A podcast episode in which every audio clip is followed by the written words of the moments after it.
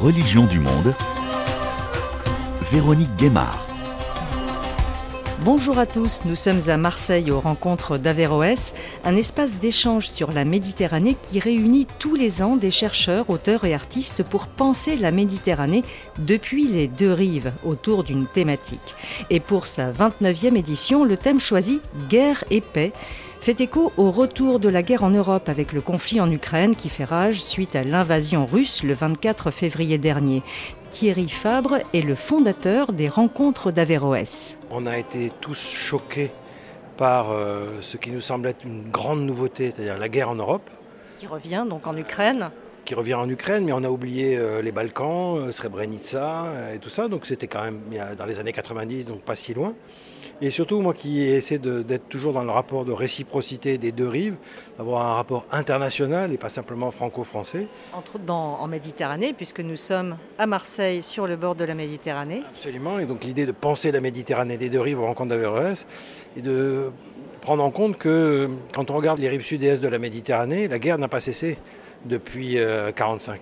Euh, 48, 56, 67, 73 entre Israël et Palestine. Et donc, euh, décennies, guerre américaine en, Irak, euh, guerre après la révolution arabe en Syrie, au Yémen euh, et ailleurs, en Libye, effondrement et guerre civile au Liban, 75 jusqu'à dans les années 90, et reprise des attaques en 2006. Et, donc, le phénomène guerre est très présent quand on regarde le monde depuis le sud de la Méditerranée. Et donc c'était cette dissymétrie-là que je voulais souligner et aussi d'ouvrir les yeux sur, euh, malheureusement, euh, quand on regarde l'anthropologie de la violence et de la guerre, euh, ce n'est pas une exception dans l'histoire. Et ce qui m'a frappé, j'ai beaucoup lu une philosophe qui est Simone Veil et qui a écrit à Marseille un grand texte qui s'appelle L'Iliade ou le poème de la force et elle explique que euh, la force, c'est ce qui transforme les hommes en choses. Et qu'il faut résister à l'empire de la force. Elle écrit entre 40 et 41. Et ce qu'il s'agit de, pour moi, la raison d'être, c'est de résister à l'empire de la force. Et moi, ce que je cherche à faire à travers les rencontres, c'est de réactiver ce goût de la liberté et de la démocratie.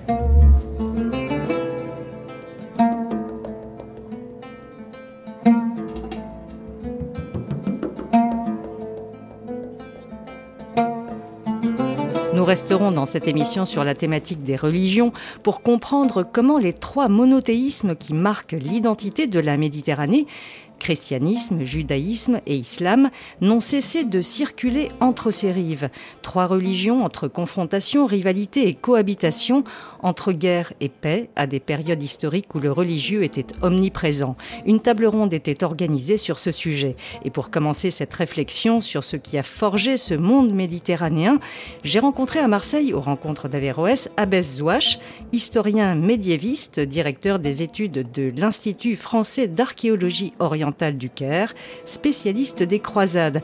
Abbès Zouache, vous avez beaucoup travaillé autour de cette thématique guerre et paix, et notamment sur les croisades. Cette période est-elle déjà un moment d'instrumentalisation du religieux pour la conquête du pouvoir par les hommes? J'ai beaucoup travaillé sur la croisade, le phénomène croisade, qui est un phénomène très complexe, euh, dont la dimension religieuse est incontestable, et il est difficile d'affirmer que la croisade n'est pas aussi, ou, avant tout peut-être, une guerre en religion, en tout cas qui motive les hommes euh, à aller euh, combattre pour des raisons religieuses, que ce soit du côté des chrétiens ou des côtés des musulmans. Mais la croisade, il faut garder à l'esprit, et je crois que c'est très important et très souvent oublié, le fait que c'est euh, un conflit, en tout cas une forme de guerre particulière, qui n'est pas seulement une guerre en religion, qui a aussi des dimensions économiques, politiques, euh, sociales, que l'on part en croisade lorsqu'on est euh, en Europe aussi pour des raisons économiques, aussi pour conquérir une terre, aussi parce que on a des ambitions d'ordre social et que la croisade ne peut être limitée à sa dimension religieuse. Alors on va reprendre peut-être la base de ce qu'est une croisade et à quelle époque on se situe exactement, ce qui se passe concrètement autour de Jérusalem qui va être le socle euh, commun euh, d'aboutissement de ces croisades.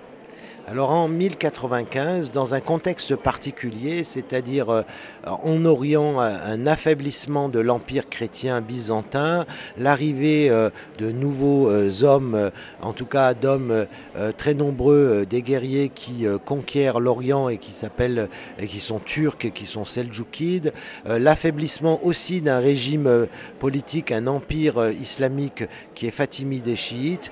Dans ce contexte de difficultés en particulier de l'Empire byzantin qui appelle les frères euh, d'Occident euh, à l'aide, euh, eh bien en Europe, en France plus particulièrement, un pape Urbain II lance un appel, un appel en 1095 donc à Clermont lors d'un concile, eh bien il lance un appel à la mobilisation pour aller libérer Jérusalem et aider les frères d'Orient à se libérer du joug musulman. C'est le début d'une grande expédition qu'on appelle la première croisade et il va y avoir pendant deux siècles plusieurs expéditions. Euh, la première croisade donnant lieu en, fait à la naissance de plusieurs États euh, latins euh, en Orient, dont l'un qu'on appelle le royaume de Jérusalem. Jusqu'à finalement la conquête de Jérusalem par Saladin, et là nous sommes deux siècles plus tard. Alors euh, donc euh, en sent donc le royaume de Jérusalem est créé avec la conquête de Jérusalem en 1099 et progressivement en face euh, des pouvoirs euh, s'établissent, se consolident et euh, Guérois lutte contre les États latins d'Orient et en particulier contre le royaume de Jérusalem.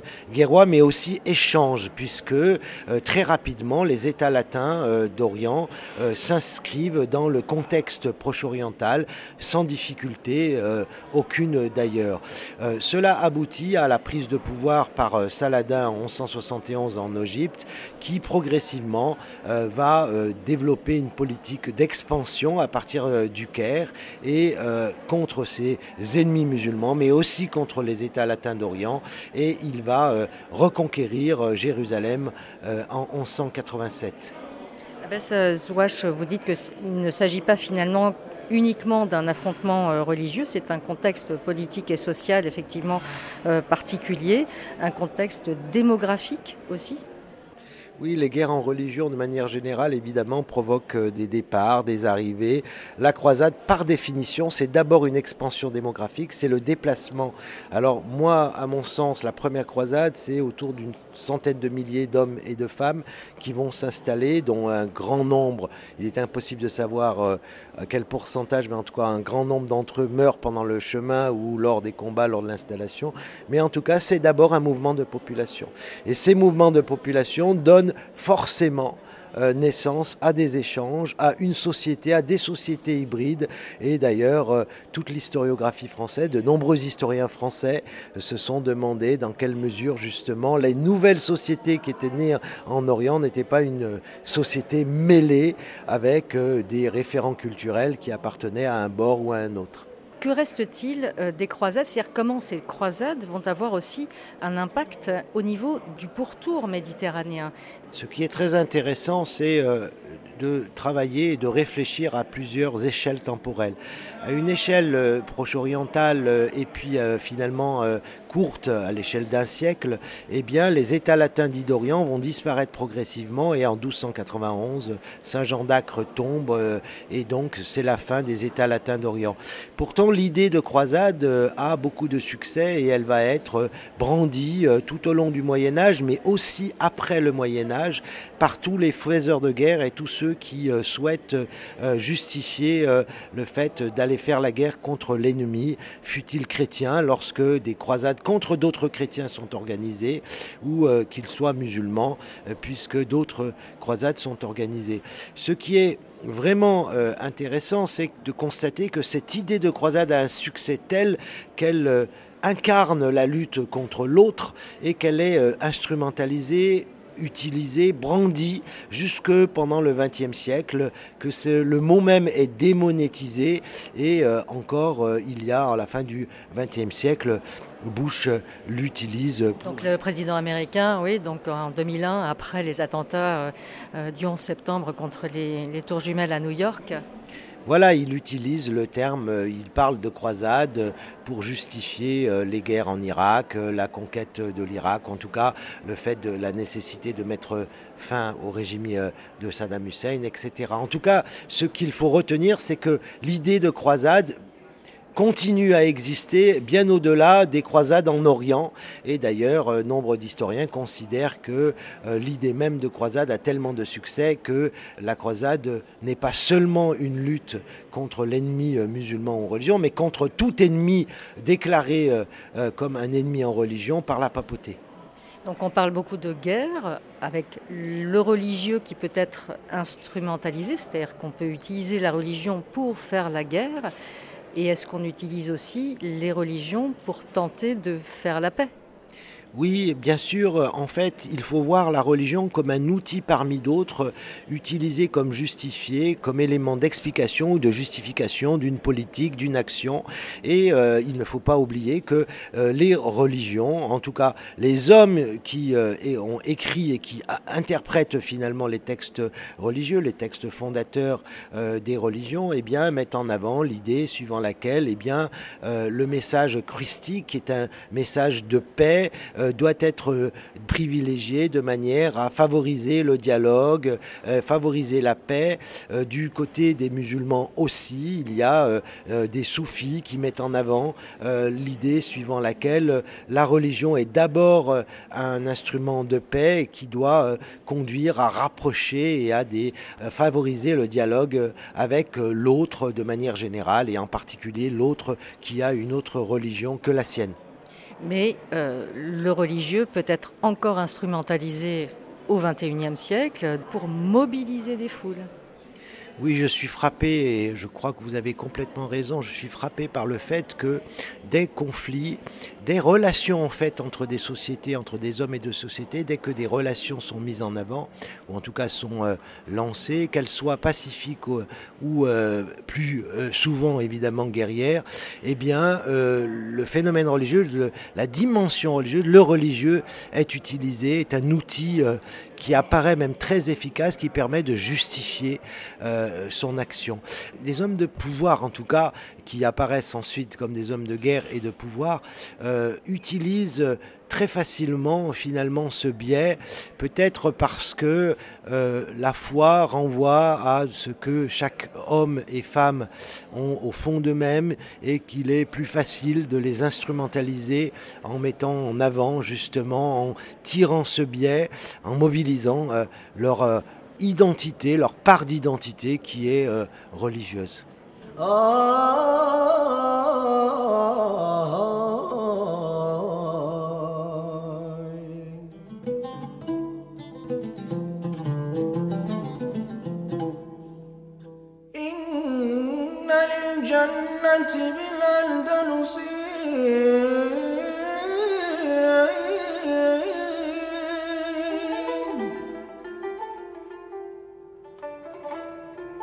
Je m'appelle Emmanuel Tixier du Ménil et je suis euh, professeur d'histoire médiévale à l'université de Paris-Nanterre. Et je suis plus particulièrement spécialisée dans l'histoire du monde islamique médiéval et encore plus particulièrement dans l'histoire d'Al-Andalus, c'est-à-dire de l'Espagne musulmane.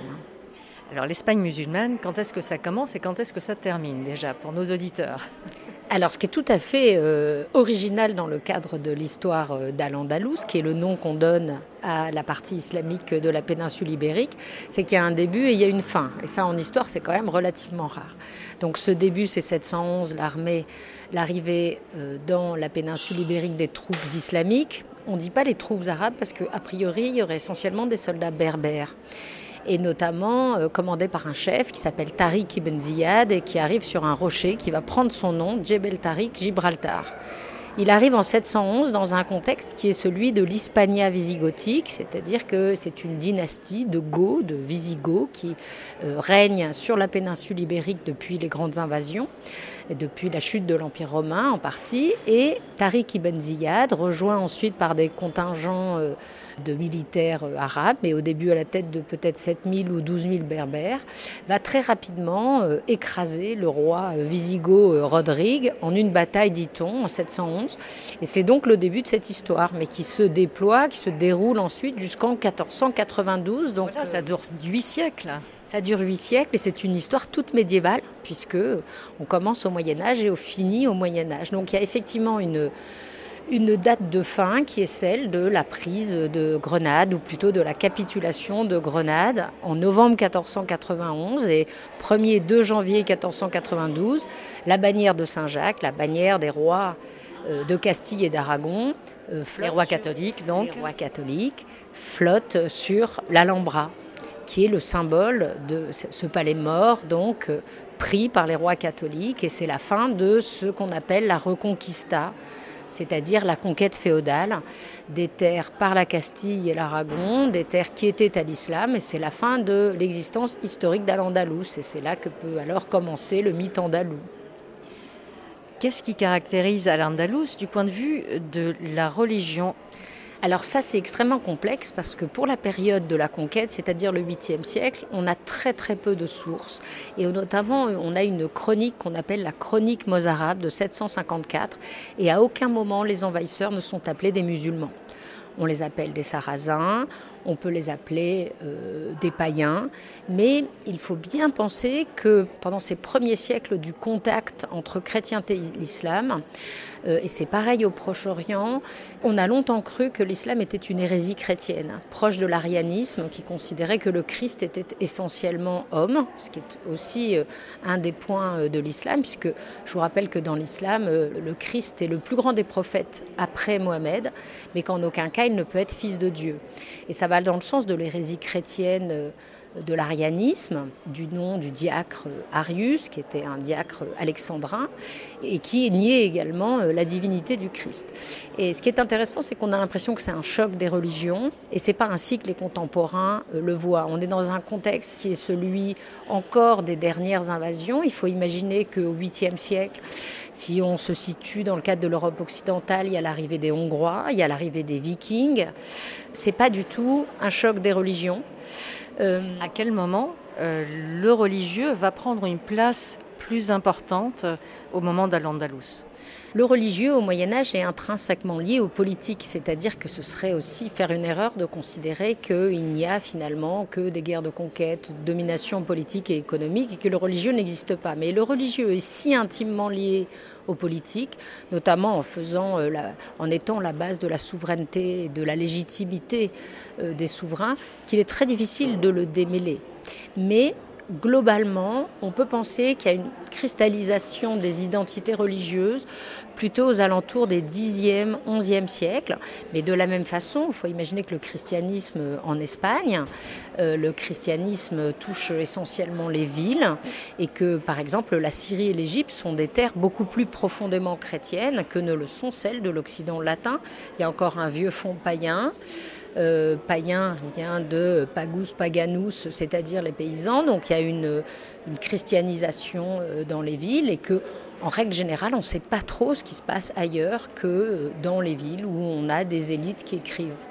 Alors, le, vivre ensemble est toujours organisé par des catégorisations religieuses, c'est-à-dire que dans le monde de l'islam, on considère qu'il y a euh, les monothéistes qui ont précédé l'islam, c'est-à-dire le christianisme et le judaïsme, qui ont tout à fait droit de citer dans l'empire islamique, à condition de payer plus d'impôts. Donc il y a toujours une coexistence religieuse.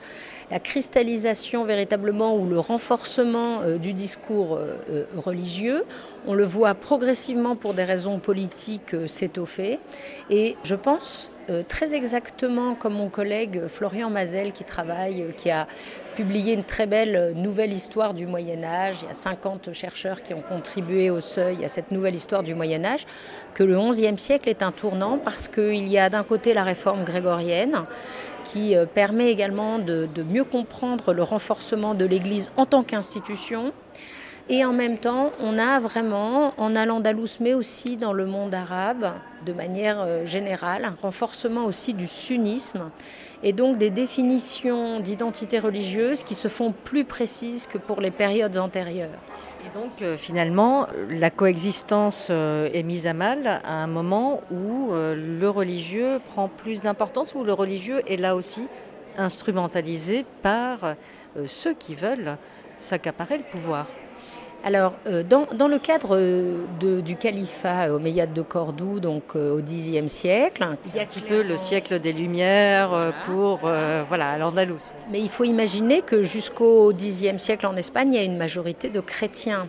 Et donc, il y a un rapport de force où le souverain protège les minorités. Alors, ces minorités, qui sont des minorités juridiques, c'est-à-dire qu'elles sont considérées comme n'ayant pas les mêmes droits que les gens qui sont au pouvoir, elles peuvent être des majorités numériques.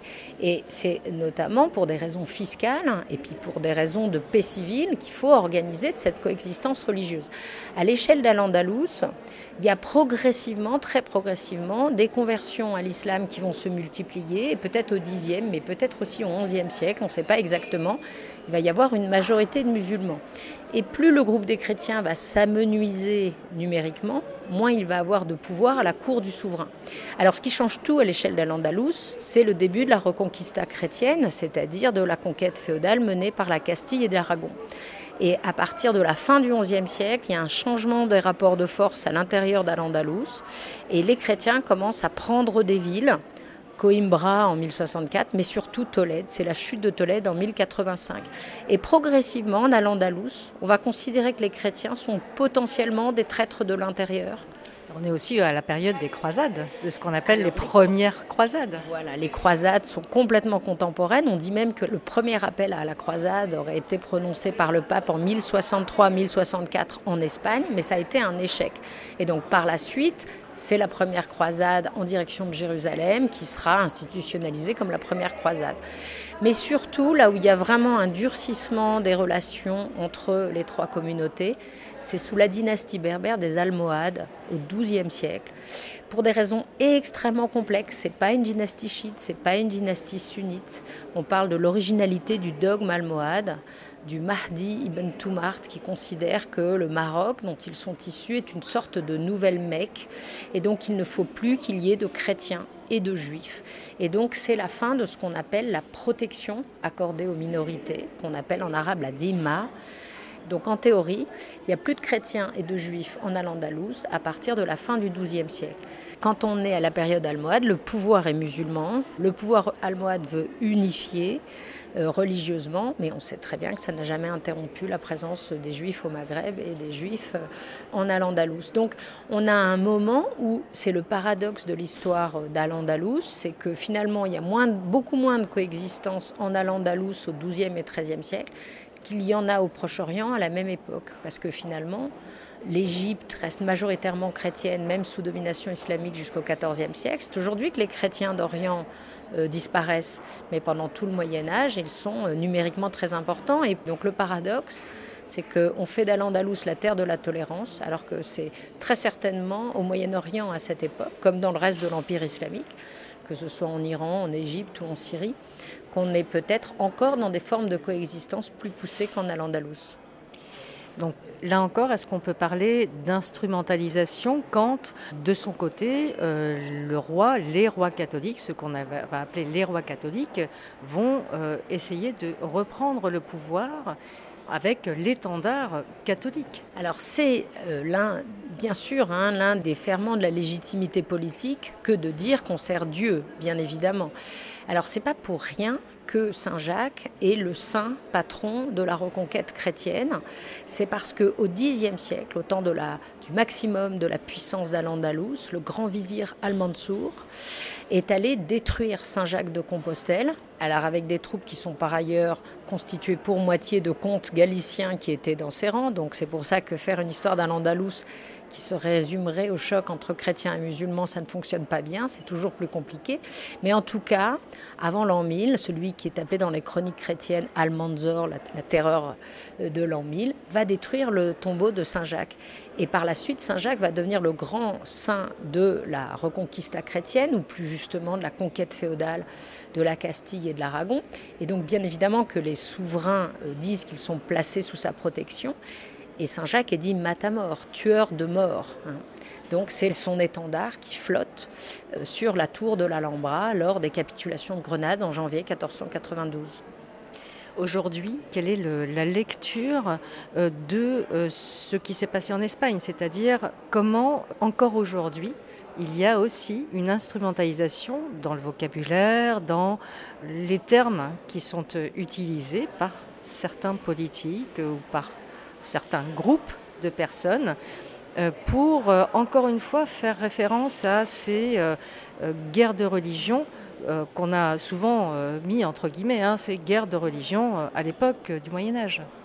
Alors, comme souvent en France, on est tributaire des penseurs des Lumières. Et à l'époque des Lumières, les philosophes ont théorisé la tolérance andalouse pour fustiger la monarchie catholique soumise à l'Inquisition pour un certain nombre de, penseurs de la génération 1720-1760, euh, si l'Espagne du XVIIIe siècle, l'Espagne qui leur était contemporaine, était arriérée économiquement, c'est parce qu'elle avait expulsé les juifs et les musulmans. Le but évidemment de ces penseurs étant de fustiger la monarchie catholique et donc aussi bien sûr la monarchie euh, française.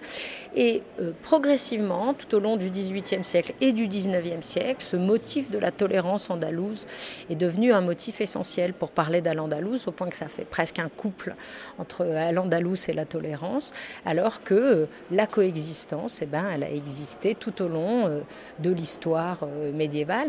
Alors les réutilisations, bien sûr, elles sont tout à fait contemporaines. Hein. C'est pas un hasard si Eric Zemmour a intitulé son mouvement Reconquête. C'est une allusion directe à ce qui a été une reconquête contre l'islam et que en Espagne, on nomme la reconquista, mais depuis le 19e siècle, le terme n'a jamais été utilisé au Moyen Âge. Et donc, c'est bien évidemment instrumentalisé. Alors, la tolérance n'a pas existé parce que le Moyen Âge n'est pas tolérant, ça ne fait pas partie de ses valeurs. Mais l'utilisation qu'on en fait aujourd'hui est évidemment euh, intéressante, ce qui fait que à l'Andalous, c'est devenu une sorte de paradigme. C'est-à-dire que tout le monde s'en réclame, alors que c'est quand même une terre euh, qui a cessé historiquement euh, d'exister euh, depuis 1492.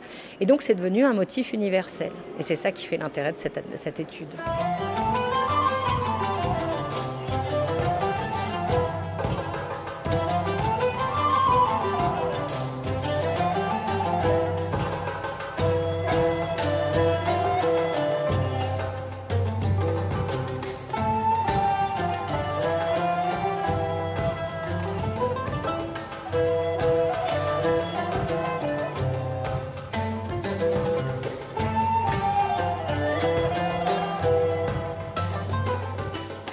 Jean-Pierre de Dieu, vous êtes historien, chercheur émérite au CNRS et grand spécialiste de l'Inquisition espagnole. Donc, à la chute d'Al-Andalus, les rois catholiques espagnols utilisent leur étendard religieux pour reconquérir les territoires. Lorsqu'ils conquièrent Grenade, ils n'ont pas le titre de roi catholique. Ça leur a été concédé par la, la papauté plus tard. Mais l'esprit y était. Il faut savoir que le XVe siècle espagnol est un siècle de guerre civile. Le pays est dans un état détestable et il existe des tensions politiques extrêmes.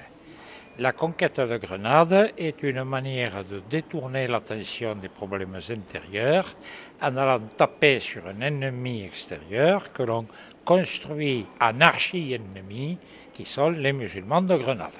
Une fois qu'on a conquis Grenade, les problèmes continuent. Parce qu'en fait, il y a encore des juifs en Espagne, donc il y a les juifs et les musulmans.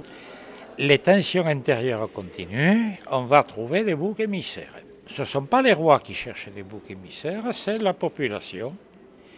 Elle va estimer que la présence des juifs et surtout des descendants des convertis des juifs est nocive pour le pays parce que, dit-on, bien que converti, il continue à pratiquer le judaïsme. il est évident que tout rapprochement avec la manière dont on perçoit les banlieues aujourd'hui en France est purement fortuit. C'est exactement le même processus. Les souverains sont fort inquiets parce qu'aucun État n'aime que la population prenne des initiatives de ce genre. Donc, pour canaliser tout cela, il demande au pape de créer un tribunal religieux qui va spécialement s'occuper de ces questions, c'est l'Inquisition. De fil en aiguille, on va convertir les juifs qui restaient, on va convertir les musulmans qui restaient, on va expulser ceux qui ne veulent pas se convertir. Tout ça est fait dans les années 1520-1530, là, ça y est. Mais on va continuer à se méfier de tous ces convertis et on va construire une image du véritable espagnol, je dis bien espagnol. C'est la première fois que le concept, la notion existe. Ce ne sont plus des Navarrais, des Aragonais, des Castellans, des Andalous ou ce que vous voulez. Dans cette idée, tout le monde va communier, tous les chrétiens vont communier. Des gens, des royaumes que les souverains vont pouvoir coordonner avec beaucoup plus de facilité, notamment en deux directions. La guerre contre méditerranéenne et la guerre au nord. Contre les protestants. En gros, c'est ça, mais c'est un peu plus compliqué dans la réalité. Alors, la guerre méditerranéenne, euh, elle est classique, sauf que la frontière de l'Espagne s'établit sur la Méditerranée après la conquête de Grenade. Et c'est d'autant plus sérieux qu'au même moment, les États musulmans sont en train de s'unir dans l'Empire ottoman, qui est une énorme puissance, qui équilibre largement la puissance de l'Empire espagnol, auquel l'Empire s'affronte en Autriche et également dans le détroit de Gibraltar. C'est gigantesque comme lutte. Donc on va mettre des moyens énormes sur le front méditerranéen. Ça débouchera finalement sur la bataille de l'Épante. Cette frontière méditerranéenne, cette ligne Maginot-méditerranéenne qu'on a construite pour tenir à distance les puissances musulmanes du Sud, elle est très vieille en réalité. C'est une des constantes de l'histoire de nos, de nos régions, au moins depuis le 7e siècle après Jésus-Christ, qui va rejouer jusqu'à aujourd'hui. Mais Luther, début du XVIe siècle, brouille avec l'Église. Et donc protestant, donc euh, voilà. Alors, toutes catégories confondues, on ne distinguera pas les calvinistes, les luthériens pour les Espagnols, ça fait un seul. C'est du protestant. Ils les appellent d'ailleurs luthériens, quelle que soit la dénomination. L'Église catholique elle-même, pour bloquer le protestantisme sur ces terres, lance un mouvement extraordinaire d'ingénierie culturelle qu'on appelle la contre-réforme. On va encadrer, tenir en main chaque individu au plus près. C'est le travail de son curé. Euh, donc l'Espagne est au centre de la manœuvre et se crée une identité de plus en plus forte de catholicisme pur. Nous sommes les seuls catholiques au monde. Et c'est une identité qui va survivre officiellement telle qu'elle jusqu'au début du XIXe siècle.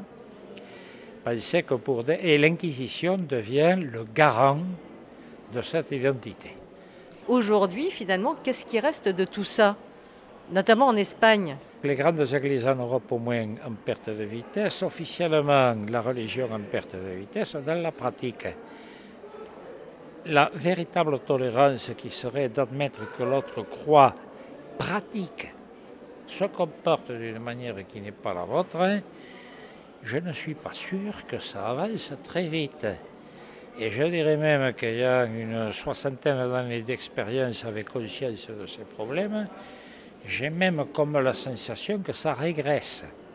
En quoi cette période a été marquante et encore aujourd'hui euh, peut-être euh, laisse des traces? Il reste la grande frontière qui traverse toute la Méditerranée entre les pays musulmans et les pays catholiques. La frontière nord, la ligne Maginot Nord avec les protestants, a progressivement disparu, mais elle était encore active quand j'étais jeune. Le jour où la meilleure amie de ma mère a épousé un protestant, ma mère en était malade. Nous en sommes loin aujourd'hui. Mais sur, la, sur la grande frontière méditerranéenne, tout le monde sait parfaitement qu'elle est là. Et celle-là, euh, elle est résistante parce qu'elle est très vieille. Et elle a été, à mon avis, transformée en frontière religieuse, mais elle existait déjà avant l'islam. Qu'est-ce que peut apporter l'histoire? Elle peut apporter une idée de la complexité des problèmes. Ce qui vaut pour, j'allais dire, les deux parties. Et le fait que les arguments polémiques à l'emporte-pièce sont insoutenables d'un point de vue scientifique. Ce qu'elle peut apporter aussi, c'est que les solutions ne sont pas simples. Et que si quelqu'un avait la clé pour vous dire euh, faites comme ça, il n'y aura plus de problème, ça se saurait. Si bien que peut-être que essayer de supprimer les différences ou de faire comme si elles n'existaient pas n'est pas la bonne solution. Disons que peut-être apprendre à se supporter. Et à s'écouter. Eh oui, mais c'est pas facile.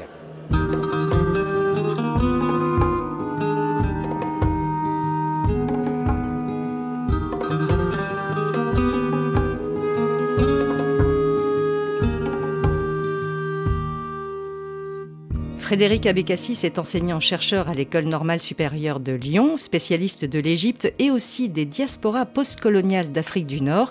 Il est aussi intervenu à distance lors de la table ronde aux rencontres d'Averroès et j'ai pu le joindre par téléphone.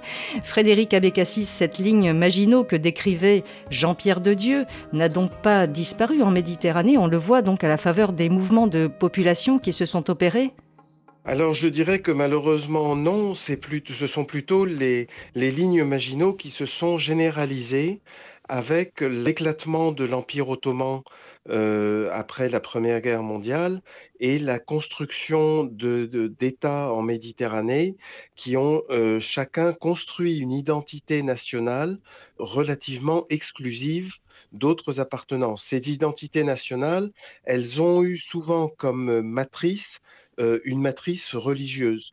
C'est-à-dire que la Palestine, qui est appelée à devenir en 48 l'État d'Israël, euh, se construit comme un foyer national juif.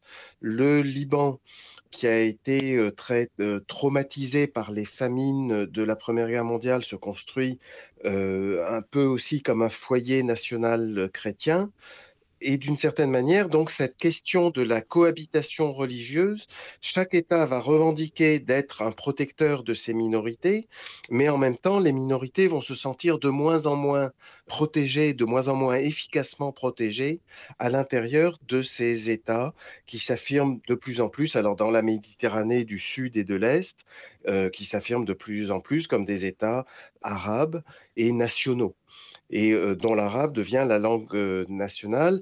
Et comme on le, dit en Algérie, le mouvement euh, l'arabe ma langue, l'islam ma religion.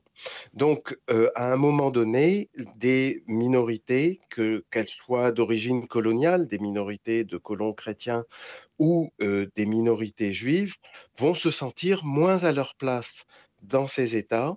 Et au moment post-colonial, donc dans les années 50 et 60, euh, ça déclenche de vastes mouvements de migration qu'on appelle des migrations euh, post-coloniales.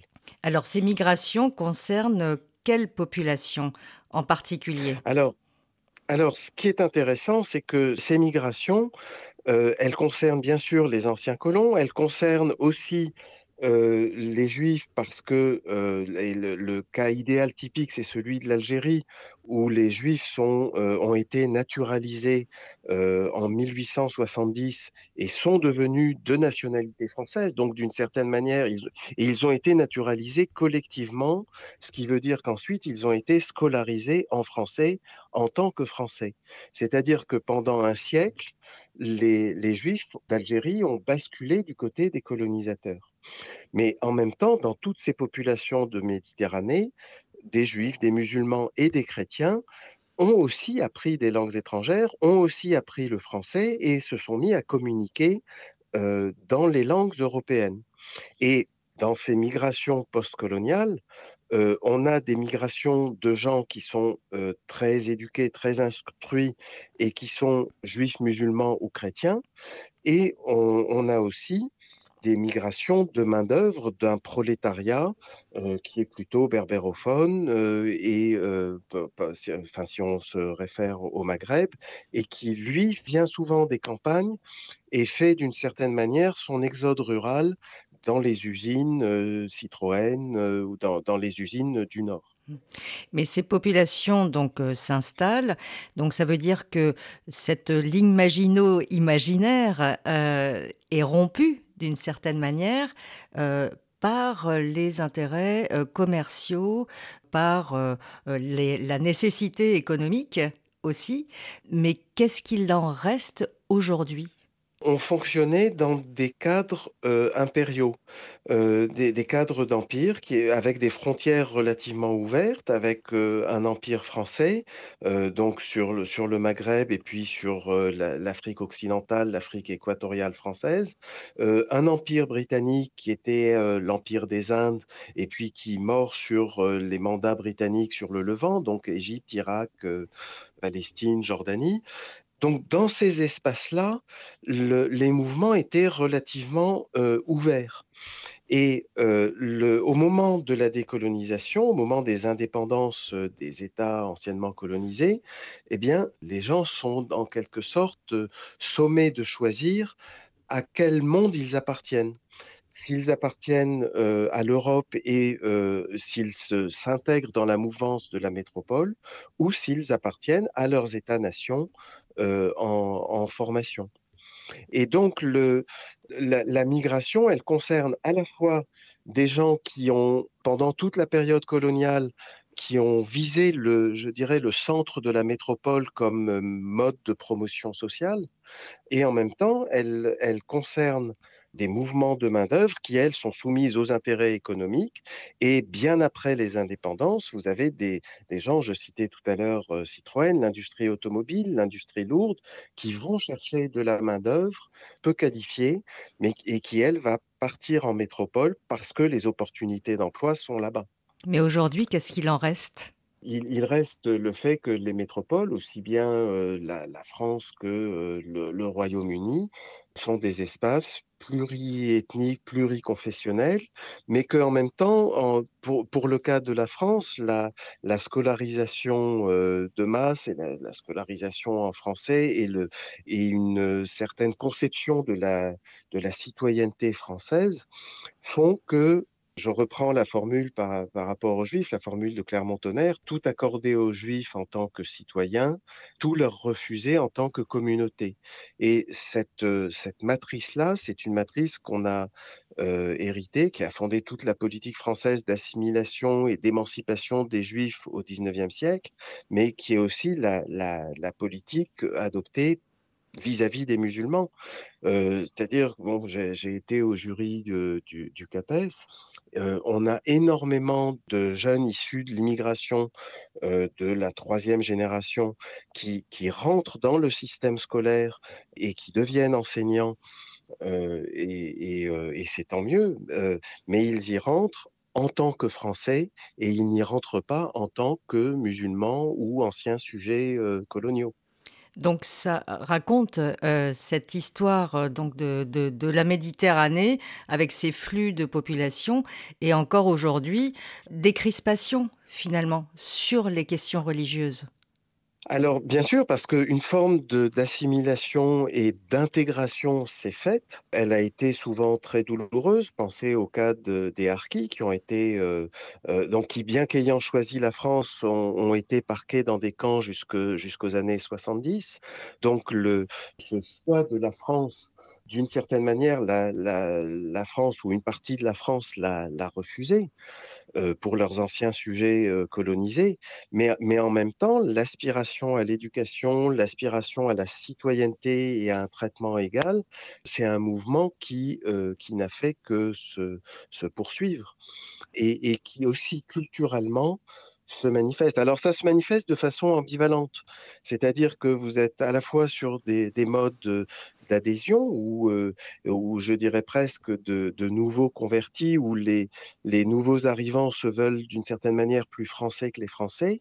Et puis ça se joue aussi sur des modes de déception où euh, euh, une fois arrivé et se heurtant à toute une série de plafonds de verre, on va ronger son frein en disant ben, c'est parce que je suis juif, c'est parce que je suis musulman, c'est parce que je suis arabe que je ne peux pas m'intégrer davantage dans cette société ou qu'on m'a refusé tel ou tel poste. Et donc, mon lieu de socialisation, face à, je dirais, cette déception républicaine, face à ce, blocage de l'ascenseur social, eh bien, ça peut se traduire par des crispations communautaires.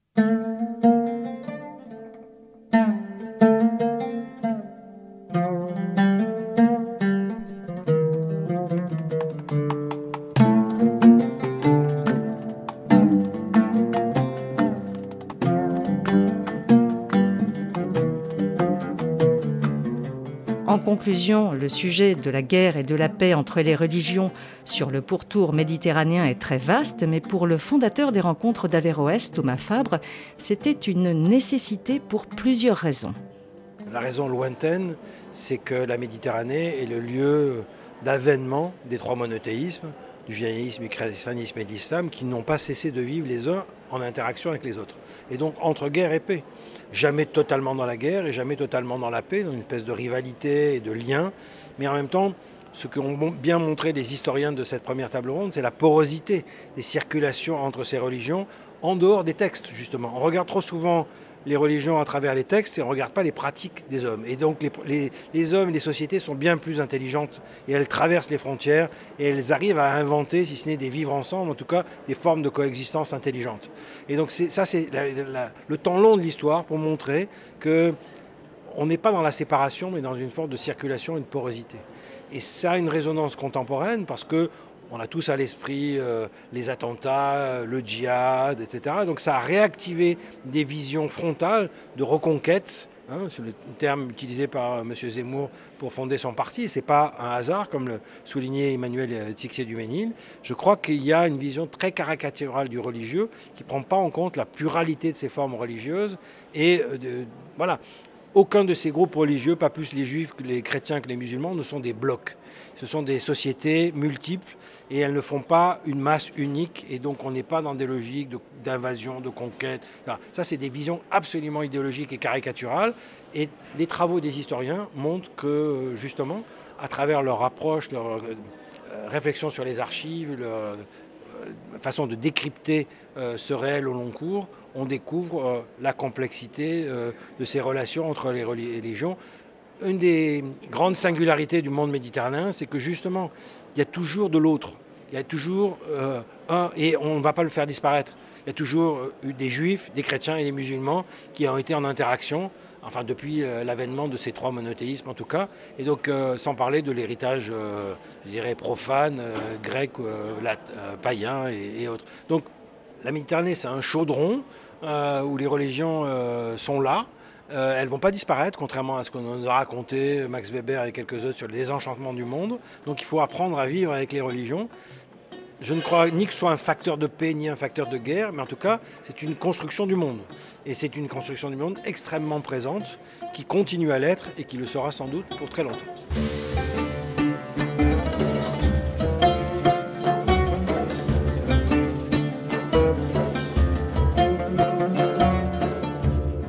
C'est la fin de cet épisode de Religion du Monde aux rencontres d'Averroès à Marseille. Merci à toute l'équipe et à Ludivine Amado pour la réalisation. Vous pouvez réécouter cette émission sur le site www.rfi.fr, également sur Twitter ou Facebook. À la semaine prochaine.